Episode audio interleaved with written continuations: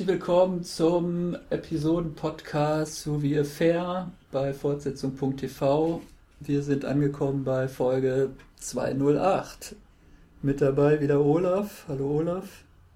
Hallo Markus.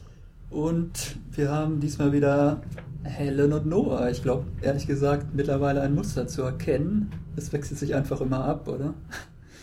Es sieht ganz so aus.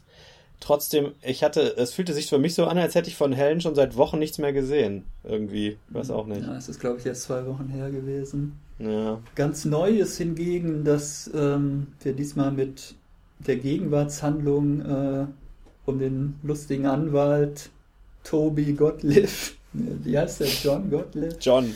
Äh, fängt es diesmal an und zwischendurch gibt es immer mal wieder so kurze reingeworfene Szenen, die dann in der Gegenwart spielen. Ja, es fängt jetzt eigentlich damit an, dass der Gottlieb und sein, ich weiß nicht, ist das sein Assistent, Kompagnon, Partner, äh, die spinnen so Theorien, ähm, ja, also mögliche Mordmotive praktisch, ähm, was Allison für ein Motiv gehabt haben könnte, äh, den Scotty zu überfahren.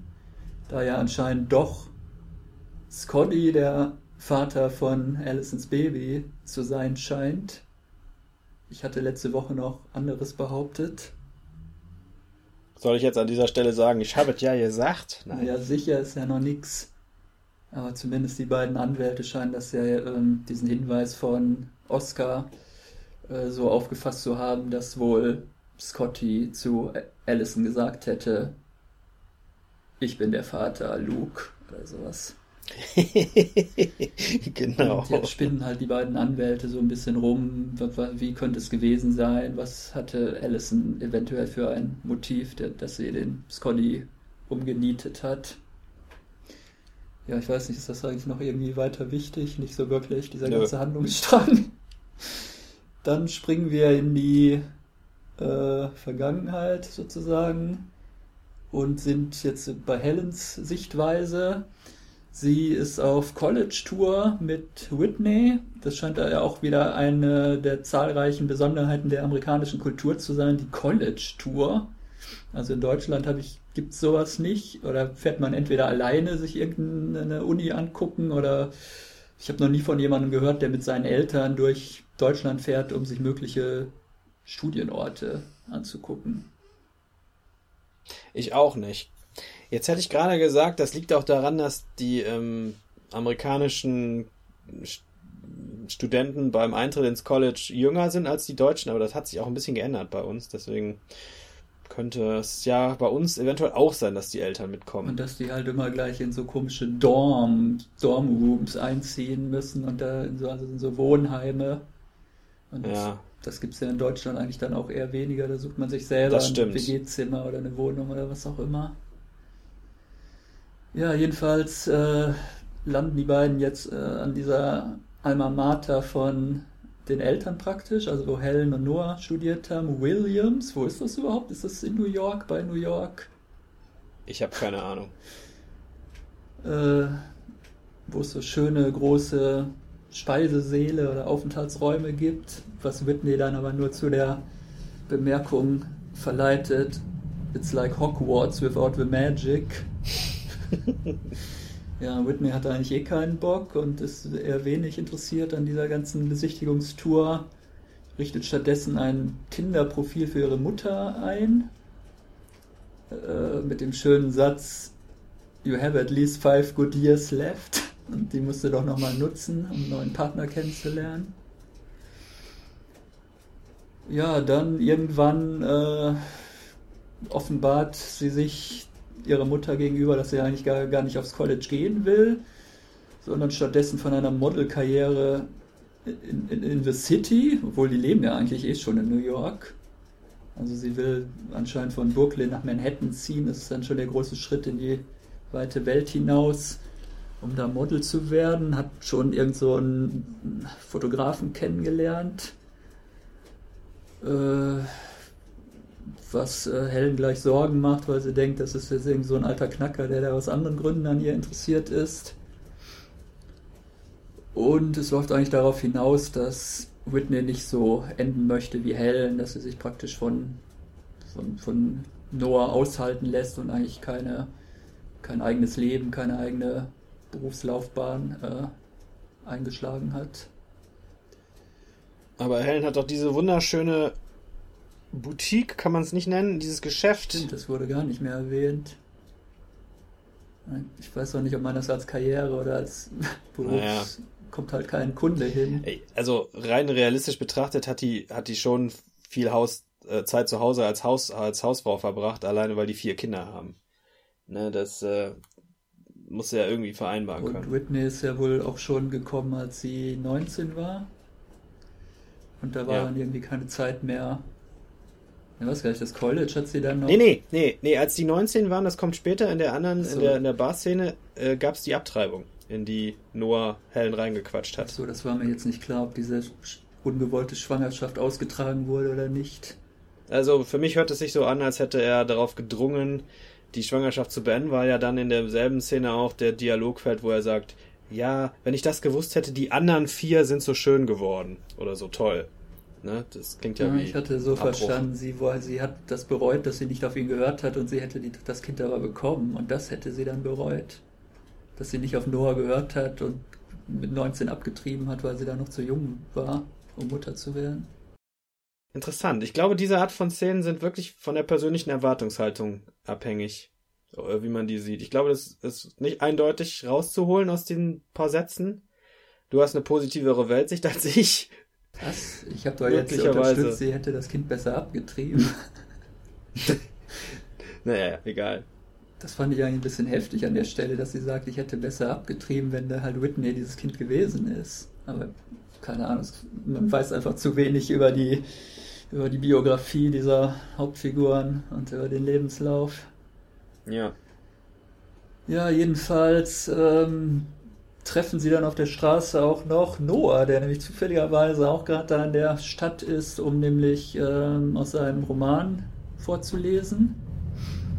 Die äh, Agentin hat das völlig versäumt, mal in ihrem Kalender zu checken, dass doch die beiden Ex-Ehepartner am, am, gleichen Tag sich in der Stadt aufhalten.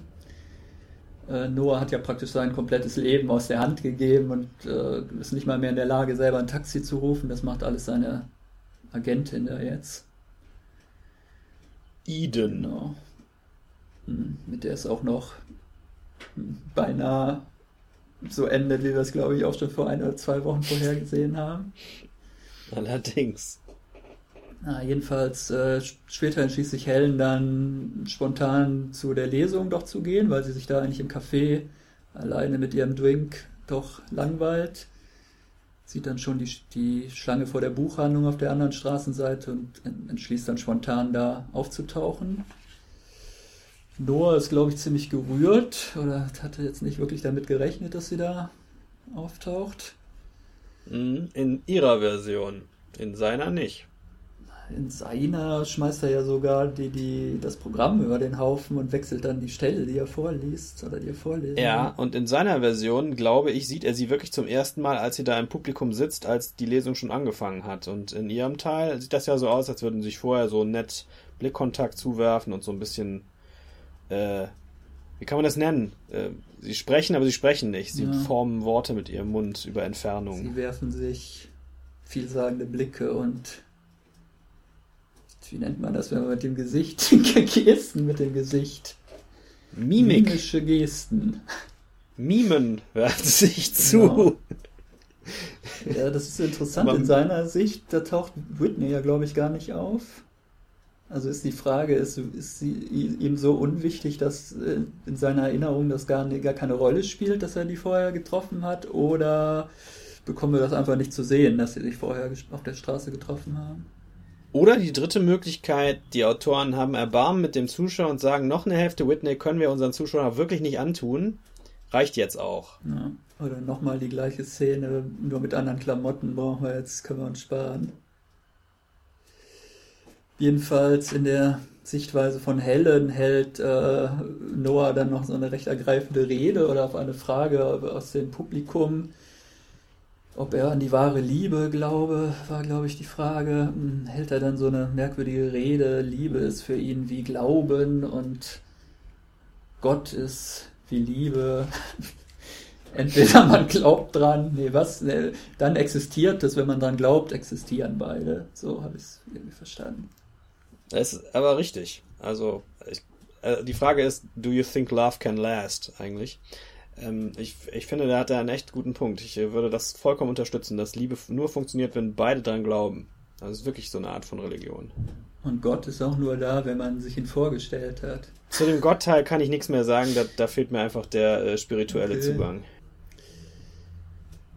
Äh, dann sind wir jetzt schon fast am Ende von dem Handlungsstrang. Nein, wir haben noch. Äh, die beiden gehen anschließend noch was trinken, weil sie Hunger bekommen haben. Und zwar in Monas heißt der Laden, glaube ich, was beide spontan gleichzeitig sagen. Das scheint so eine nette Studentenkneipe zu sein, die alte Erinnerungen hervorruft äh, wo man eine Waffel, Verloffel, Verloffel, damals vor 20 Jahren jedenfalls, bestellen konnte. It's a falafel inside a waffle. I think it was not on the menu, aber der Koch hat das irgendwie immer hervorgezaubert auf Wunsch. Leider wird das nicht aufgeklärt in der Szene, ob der jetzige Koch in der Lage ist, das äh, zuzubereiten. Ja, man sieht Sehr schade. diesen geschmacklosen Pitcher mit Bier da auf dem Tisch stehen. Aber ob diese Falafel, Waffel da kredenzt wird, das kriegen wir nicht zu sehen. Also das hätte ich auf jeden Fall probiert, das klingt fantastisch. Falafel in einer Waffel finde ich eine super Idee, würde ich sofort bestellen. Das wäre vielleicht noch auch ein Geschäftsmodell für uns. Ja, lass uns da mal drüber nachdenken. Im Bergischen Land auf Falafel in der Waffel. ah, jedenfalls scheinen die beiden sich ja ganz gut zu verstehen da bei diesem Kneipenabend. Die Atmosphäre ist eigentlich recht locker bis dann die Diskussion äh, oder bis halt Helen dann dem Noah mitteilt, dass Whitney, wie Whitney sich ihre Zukunft vorstellt und dann entspinnt sich halt so eine Grundsatzdiskussion, ja, soll man ihr ihren Willen lassen oder soll man ihr von den Eltern her jetzt vorschreiben, nein, sie muss auf jeden Fall aufs College gehen, ob sie will oder nicht. Wobei Noah doch auf dem Standpunkt steht, lass sie mal machen, denn erinnere dich an dein eigenes Leben, Helen. Damals, als du, ich habe wieder vergessen, was machen wolltest, hast du es im Endeffekt nur nicht gemacht, weil deine Eltern dagegen sie waren. Sie wollte nach Afrika gehen. Ach ja, genau. Um Gutes zu tun oder so. Außerdem sei sie ja total wild gewesen. Wie war das noch? Sie ist einmal nackt, äh, habe ich vergessen irgendwo über die Straße gelaufen oder irgendwas. Über den Campus, Campus. glaube ich, oder durch die Campusbibliothek, irgendwie so. Aber dann, das tut sie dann ab, das wäre keine Verrücktheit, da hätte sie einfach Lust zu gehabt. naja.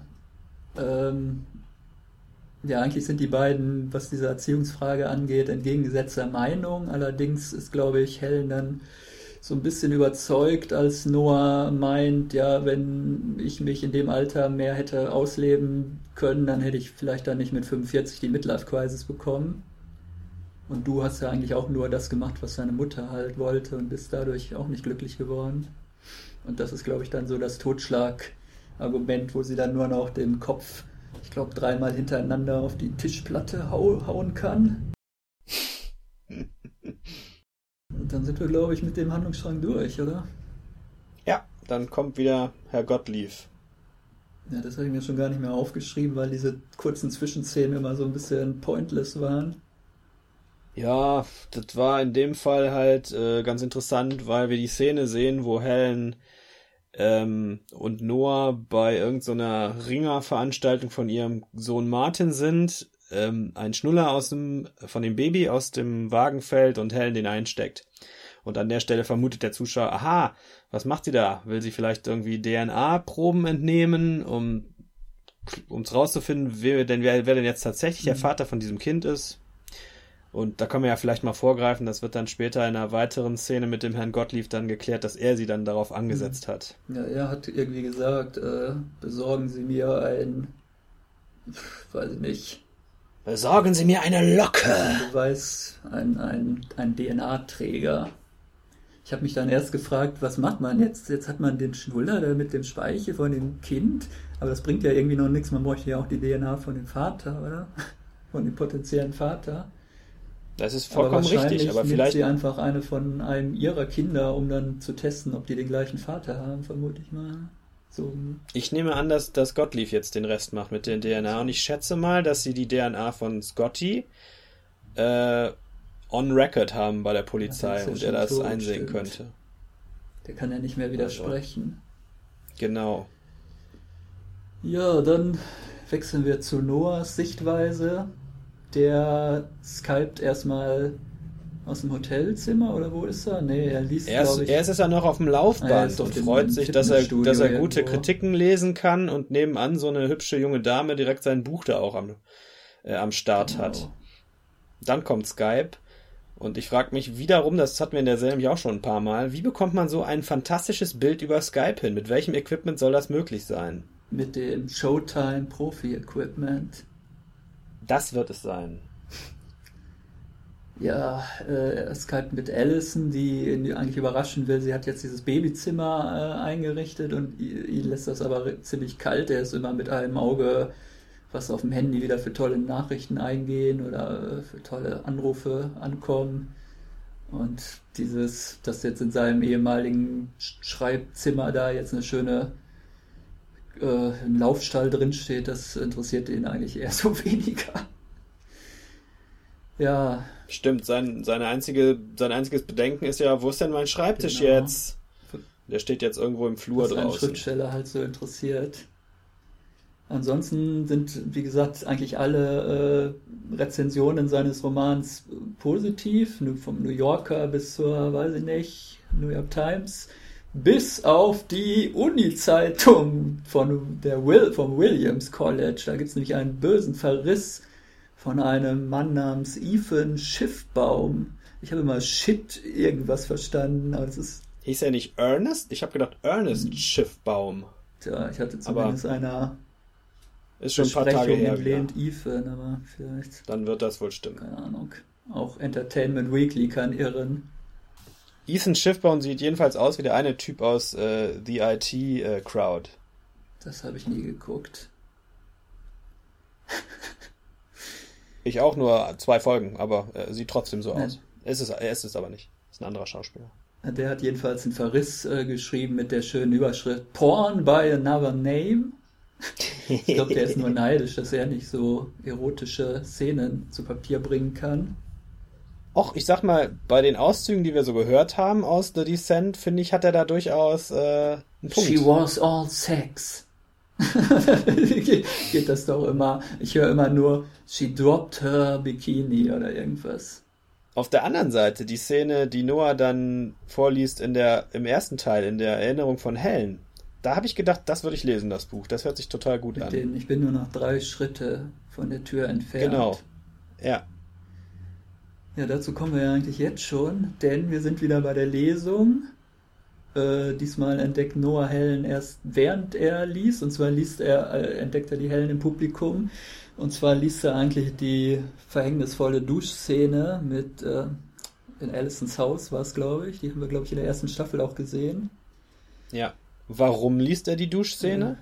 Äh, weiß ich nicht. Weil Eden das gerne wollte. So. Stand das in, der, in dem Verriss? Nö, das sagt sie, er fragt sie vorher, was soll ich denn vorlesen? Und sie sagt, ach, ich finde die Duschszene so schön. Und dann liest er die Duschszene vor. Allison sagt das.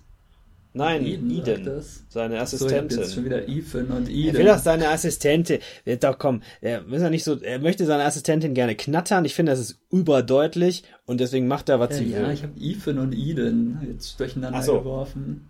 Nee, das wäre natürlich auch nicht so schlecht Ich gewesen. dachte, der hätte in seinem Verriss gefordert, dass er da die Duschszene vorlesen soll. Jedenfalls, Wir könnten eigentlich noch so eine schöne schwule Beziehung könnten wir eigentlich noch brauchen in der Serie. Das wird's dann endgültig it's soapig machen. HBO, nee, it's Showtime, not HBO. Oder wie?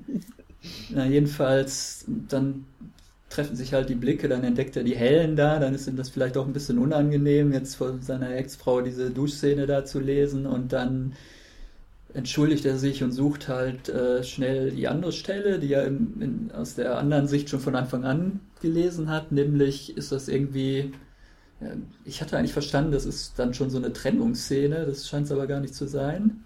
Jedenfalls in dem gemeinsamen Haus von Noah und Helen halt. Äh, ja, ver verlässt er irgendwie das Haus oder verabschiedet sich oder. Mh. Hm. Hast du das irgendwie verstanden, was das für eine Szene sein nee. sollte? Nee. Ich hatte, das klang ja so ein bisschen nach endgültigem Abschied. So, äh, er sieht da die Frau, in die er sich damals verliebt hat und ähm, muss jetzt aber das gemeinsame Haus irgendwie verlassen. Also jedenfalls eine recht äh, ja, emotional besetzte Szene, die auch gut geschrieben war. Ja, wer schreibt eigentlich dann die literarischen Stellen in, in so Seriendrehbüchern? Wäre auch mal interessant. Och, das wird schon einer von den Drehbuchautoren da können. Ist das nicht sowieso bei den meisten Schreibern so, dass sie im Endeffekt auch gerne mal einen Roman schreiben würden? Ach so, du meinst die, das ist eigentlich aus dem unveröffentlichten Roman des Drehbuchautors. Kann ich mir sehr gut vorstellen. Naja, danach äh, sind wir, glaube ich, gleich wieder in der Kneipe, äh, wo wir dann erfahren, dass die, ja, das hatten wir ja eben schon, dass da halt, dass sie sich da mal gestritten haben, als Hell, als sie beide selber noch auf dem College waren, als Helen gerade 19 war wie es halt mit der ungewollten Schwangerschaft von Helen weitergehen sollte. Und Helen verschweigt sich dann irgendwann mal wieder ähm, zu der zu dem Lob, du, du bist eigentlich ein guter Mensch oder you're basically a good person oder irgendwie sowas, sagt sie, glaube ich, zu Noah. Irgendwie so, you just made some wrong choices oder so. Ich weiß nicht, als Zuschauer hat man ja eigentlich meistens nicht so den Eindruck, also. Die Szene ist aber auch, äh, finde ich ja ganz interessant im Vergleich zu der Szene im ersten Teil, wirkt die ja ganz anders. In der, äh, in, in Helens Erinnerungsteil, ich finde ich, ist das relativ ruhig da in dieser Studentenkneipe und, und schön romantisch und so. Und jetzt ist es laut und die beiden besaufen sich richtig gezielt mit einem riesen Bierpitcher auf dem Tisch hat schon eine andere Qualität plötzlich. Sie ist, sie ist tatsächlich dieses Wilde, was vorher erwähnt wurde. Ja, also Helen ist eindeutig, geht mehr aus sich raus und ist auch wesentlich betrunkener als in der ersten Fassung. Ich finde das so fantastisch, wie er sich da die Shots reinknallt. Das ist so lustig gewesen. Und äh, ruft ja dann noch irgendwas hinein. Hey, ihr Millennials, erklärt mir mal diese tolle Abkürzung hier, die ich auch nicht kannte. Ich auch nicht. Hab auch wieder vergessen. Hab auch gerade erfahren, dass ich nicht mal zur Generation Y gehöre. Die geht nur bis 25 angeblich. Ich weiß auch nicht. Na, das führt jetzt wieder völlig vom Thema weg. Wer weiß, ob zwischen Generation X und Generation Y noch irgendwas anderes kommt, schicke mir bitte einen Kommentar. So, dann ähm, geht. Ja, als nächstes kommt. Oder möchtest du? Ruhig mal weiter. Als nächstes kommt der Journalist ins Spiel, der auch bei der Lesung schon dabei war vorher und ein paar fiese kritische Fragen gestellt hat. Äh, das hat Noah dann endgültig nicht gefallen, nachdem ihm ja auch die Kritik schon nicht gefallen hatte. Und äh, jetzt taucht der Herr Schiffsbaum in der Kneipe auf. Und Helen kann ihn jetzt erstmal zurückhalten. Eigentlich möchte er da schon äh, eine Konfrontation herbeiführen, habe ich so den Eindruck. Na, ich will ihm nur ein paar Fragen stellen. Ja, ja, aber erstmal gehen sie dann raus und verabschieden sich und dann geht er halt wieder rein und äh, versucht den Mann zu schlagen, der aber natürlich ausweicht und das nimmt dann jemand auf seinem Handy auf und landet im Internet. Wie das so ist. Wieder sehr, gesch sehr geschickt der Holloway wieder. Wie wir das alle auch so kennen, wir, die wir alle mit einem halben Bein in der Medienbranche stehen, ne? genau. Ja, und dann taucht ihn noch vor seinem Hotelzimmer auf und führt ihm dann natürlich gleich dieses Video vor, das dann schon irgendwie viral gegangen ist. Und äh, meinte aber, das kann sie dann so pitchen, dass er da irgendwie als toller, äh, un unkonventioneller Schriftsteller äh, in der Presse dargestellt wird. Ja, dann landet sie irgendwie in seinem, in seinem Hotelbett. Ich weiß gar nicht, wie eigentlich. Ach, komm doch rein, wahrscheinlich einfach. Ja, er versucht sie zu küssen an der Tür, muss man schon sagen. Also er, er ist eigentlich derjenige. Ja, was macht die da bitte? Also sie wollte es auch, aber er versucht es ein bisschen zu forcieren. Aber es kommt ja dann nichts ganz zum Äußersten, weil sie dann doch noch einen nee. Rückzieher macht. Warum auch immer, habe ich nicht verstanden. Ja, die weiß aber halt, äh, Privatleben und Geschäfte zu trennen. Warum fällt ihr das denn erst ein, nachdem sie sich schon halb das ausgezogen hat? Ist das für den. Weil, das hier, weil wir sonst nicht unsere random Sexszene der Woche gehabt hätten. Hätte ich jetzt an der Stelle genauso eingeworfen. Ja, ja, und um vielleicht wirklich zu zeigen, dass Noah halt zu allem bereit ist. Also. Ja, Noah wird nicht sympathischer. mit, mit fortschreitender Laufzeit dieser Serie wird er eigentlich nicht sympathischer.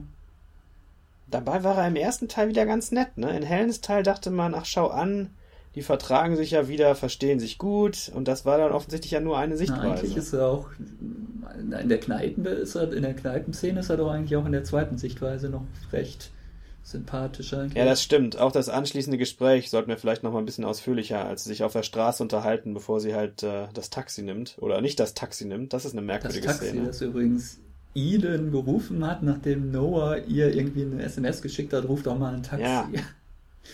Und auch sehr merkwürdig, dass dieses Taxi da die ganze Zeit so wartet und dann geht genau. sie einfach so weg, ohne dem Taxifahrer zu sagen, und der fährt dann auch einfach wieder. Aber man sieht ihn nicht durchs Bild fahren. Das ist auch technisch nicht gut. Das ist. Äh, oh je, hoffentlich äh, saß nicht Cole am Steuer. Der hat ja auch ein Taxi. Oh, das wäre interessant, ja. Naja, jedenfalls fragt äh, Noah sie ja, ob, äh, ob sie das Buch mag. Und sie sagt, äh, ich kann das nicht ähm, lesen, ohne zu heulen. Aber das bleibt wertungsfrei, ob das positiv oder negativ ist. Und er sagt auch noch so nette also, Sachen wie Hell, Helly, Ben, wie hat er so einen netten Spitznamen für sie? Ja, habe ich gerade auch vergessen. Helly, Benny oder Halle Berry? Bunny, keine Ahnung. Halle Berry wäre allerdings ein ziemlich schöner Spitzname für, für seine Ehefrau. Ich glaube, es war auch tatsächlich so, aber. Hm. Ja, dann sind wir ja, eigentlich auch mit dem passiert da noch? Er signiert alleine Bücher dann, nachdem ah, ja, äh, Eden dann doch nach Hause gegangen ist. Und das ist so eine das Abendgestaltung. Das ist das erotische Ersatzvergnügen für einen Schriftsteller. Ja, dann kommt dann noch die Abschlussszene, die wir eben schon hatten, dass Gottlieb halt äh, Helen auf den Schnuller oder ein, ein DNA-getränktes Objekt angesetzt hat. Das war's dann. Ja, was lernen wir aus dieser Folge? Machen die das, was deine Eltern für dein Leben vorgesehen haben. Das ist eigentlich. Oder man könnte vielleicht auch noch sagen oder, oder so sehen, dass die Wege trotzdem wieder irgendwie zusammenführen. Ob man will oder nicht. Ja, wenn man sich diese. Meine, die laufen sich ja jetzt ständig über den Weg scheinbar. Wenn man sich diese Sprünge in die Gegenwart dann ansieht, sieht es ja auch so aus, als wenn Allison, äh, als wenn Helen noch ein starkes Interesse an Noah hätte weiß man jetzt nicht, ob nur deswegen, weil sie da irgendwen decken will oder irgend von, von der Schuld von irgendwem ablenken will oder ob sie halt wirklich noch ein emotionales Interesse an Noah hat, aber es wirkt eigentlich eher so wie letzteres. Würde ich auch, da stimme ich also zu. Also auch ja. hier in dieser Kneipensequenz muss man ja eindeutig sagen, dass die Chemie zwischen den beiden eigentlich noch vorhanden ist. Ja, definitiv. Ja, ich würde sowieso, also ich würde ja sowieso Helen wählen, aber mich fragt ja nie einer. Ne? Das ist, hätte auch keinerlei dramatisches Potenzial dann für eine Serie. Mann ist mit Frau zusammen, lernt andere Frau kennen, bleibt aber einfach mit seiner Frau zusammen, nichts passiert, Serie ist vorbei. Tja, für den Zuschauer finde ich, machen die das ganz gut, dass man so ein bisschen auch ähm, denkt, die sind eigentlich beide ganz nett sowohl die Allison als auch die Helen. Und das ist irgendwie unfair, weil einer von den beiden wird darunter leiden weiterhin unter der Situation. Es wird ja doch eigentlich zunehmend deutlich, dass das zwischen Allison und äh, Noah doch nur so eine kurzzeitige erotische Anziehung gewesen ist und dass da nicht wirklich so, ein, so eine Basis eigentlich für eine, für eine längerfristige Beziehung vorhanden ist. Also die haben sich ja bei Lichte gesehen eigentlich überhaupt nichts zu sagen. Das stimmt. Das stimmt, ja. Ja, wir können noch ein bisschen spekulieren, was wir jetzt, also das meintest du letzte Woche schon, dass sich das eigentlich nicht interessiert, warum wer wen überfahren haben könnte. Ja, aber äh, mich interessiert deine Meinung in dem Punkt natürlich schon. Was, äh, was glaubst du denn? Das wäre natürlich, ja, was ist, was wir alle glauben ist, Noah hat Scotty überfahren weil der erfahren hat, dass Cole der Vater von Allisons Baby ist, oder wie? Das macht eigentlich auch nicht so richtig Sinn. Ja, die Frage ist, was, was glaubst du? Ich glaube das nicht. Ich glaube, Allison hat ihn überfahren. Ich finde die Spekulation da von Gottlieb am Anfang sehr, sehr plausibel. Also Allison hat ihn überfahren, weil sie verhindern wollte, dass Noah erfährt, dass er gar nicht der Vater ihres Babys ist. Genau. Das würde, zu, würde mehr Sinn ergeben als das Noah, weil Noah hat eigentlich überhaupt kein richtiges Motiv. Richtig. Er kann natürlich durchgeknallt sein, er neigt ja auch zu so Kurzschlusshandlungen, Aber es ist ja vielleicht doch was anderes, ob man jetzt jemanden mal runterhauen will oder ob man ihn gleich überfahren will. Ach, im Endeffekt kommt das doch sowieso wieder so, dass es dann irgendwie Oscar war, aus irgendwelchen niederen Rachegelüsten. Das ist Norman Bates, das ist irgendeiner, den wir noch gar nicht gesehen haben. naja, jedenfalls, also mir hat die Folge wieder wesentlich besser gefallen als die von letzter Woche, weil man sich wieder auf die Kerngeschichte, die, die Kernkonstellation auch konzentriert hat und nicht irgendwelche merkwürdigen Nebenhandlungsstränge mit Großvätern und sonstigen Familienangehörigen aufgezogen hat. Sehe ich genauso. Mir hat die auch deutlich besser gefallen, ähm, weil ich auch eigentlich Helen und Noah, das interessiert mich am meisten. Allison interessiert mich auch noch. Cole ist mir wirklich vollkommen egal. Den könnt ihr von mir aus morgen aus der Serie rausschreiben. Ähm, bisschen nachteilig fand ich, hatte ich ja eben schon mal angedeutet, wieder viel zu viel Whitney. Ich kann es wirklich nicht ertragen, dieses Mädchen. Sie spielt das aber hervorragend, die Schauspielerin, das muss man ganz klar sagen. Wirklich toll gespielt, dass mich vom Fernseher immer denke, ich schmeiß dir gleich was an den Kopf.